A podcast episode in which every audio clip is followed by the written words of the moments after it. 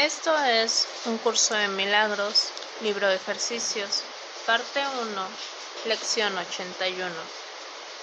Nuestras ideas para el repaso de hoy son las siguientes.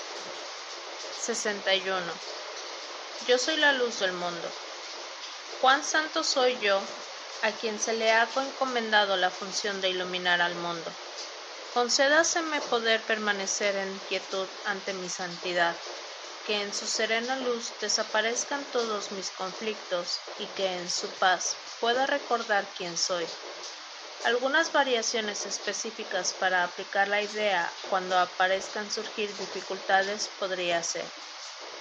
No he de nublar la luz del mundo en mí, que la luz del mundo resplandezca a través de esta apariencia esta sombra desaparecerá ante la luz. 62. Perdonar es mi función por ser la luz del mundo. Solo aceptando mi función podré ver la luz en mí.